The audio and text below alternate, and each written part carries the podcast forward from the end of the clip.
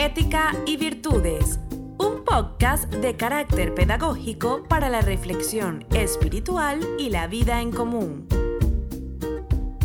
Ética y Virtudes, una guía diaria acerca de la noble moral y los más elevados ideales que debes arraigar en el alma para llevar una vida plena de afecto, solidaridad, justicia social y armonía con tu entorno. Y Virtudes es un podcast creado para ti por Fátima TV. En el nombre de Dios, el compasivo, el misericordioso. Hola, hoy queremos compartir contigo este nuevo episodio que hemos titulado La humildad parte 1.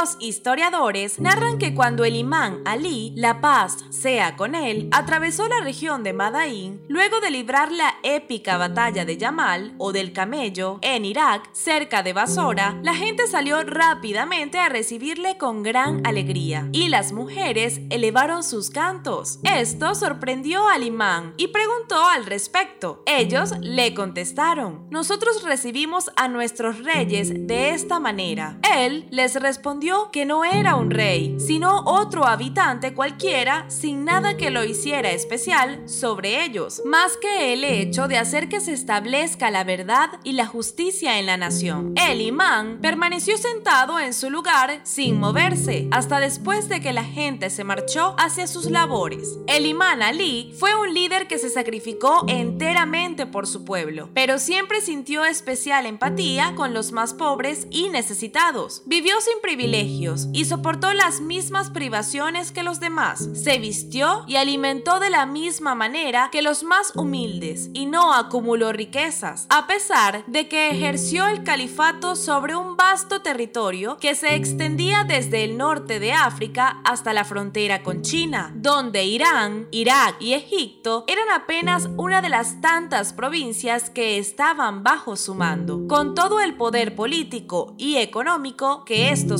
supone. Él enseñó a los creyentes a considerar a los gobernantes como parte del pueblo, como individuos comunes, incluso aquellos que se destacan por sus elevados atributos morales y espirituales. Esto debe ser así en todo momento, sin excepciones, aun cuando se trate de un líder que asuma grandes responsabilidades y riesgos, o que está a la vanguardia en exigentes luchas por la verdad y la justicia, tal y como actuaron él y todos los imames infalibles, la paz sea con ellos. De acuerdo con las numerosas narraciones que han sido recopiladas acerca de sus sublimes acciones. En otra narración, el imán Ali, luego de la batalla que tuvo lugar en la llanura de Sifín, muy cerca de lo que es hoy la ciudad siria de Raqqa, visitó a los jefes de la región de Al-Anbar en Irak. Ellos lo recibieron con enorme exaltación y muchas distinciones, pero el imán rechazó todo eso diciéndoles, por Dios, vuestros gobernantes no se benefician con esto, y vosotros os abrumáis a vosotros mismos, así como a los que os sucedan. Qué malogrado esfuerzo es aquel al que le sigue el castigo, y qué tranquilidad más ventajosa es aquella junto a la cual se encuentra la seguridad respecto del fuego infernal. He aquí las extraordinarias muestras de humildad por parte del imán Ali. Para él, este tipo de celebraciones populares eran inapropiadas. El júbilo que suelen expresar las masas hacia sus líderes, autoridades y jefes de Estado constituye un error. De modo que un gobernante jamás debe pedir que su pueblo lo idolatre, ni aceptar de este homenaje alguno. Así como tampoco los pueblos deben festejar, hacer reverencias o distinciones a ninguna autoridad, ni aceptar de ella imposiciones de esa naturaleza. Ello se considera considera un extravío respecto de la verdad. Quien asume la dirección política, científica o espiritual de una sociedad, quien lleva adelante difíciles tareas en medio de grandes adversidades y sufrimientos, incluso poniendo en riesgo su propia vida, no debe considerarse a sí mismo ni ser considerado por nadie como un ser especial con derechos y ventajas por encima de los demás. La humildad nos hace más justos y nos coloca más cerca del prójimo y Dios misericordioso.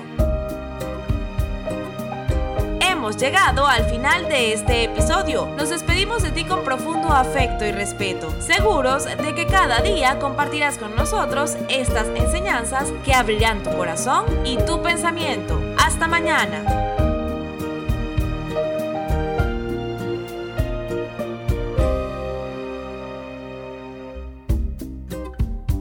Olvides suscribirte a Fátima TV. Es muy sencillo, solo debes incluir nuestro número en los contactos de tu teléfono móvil.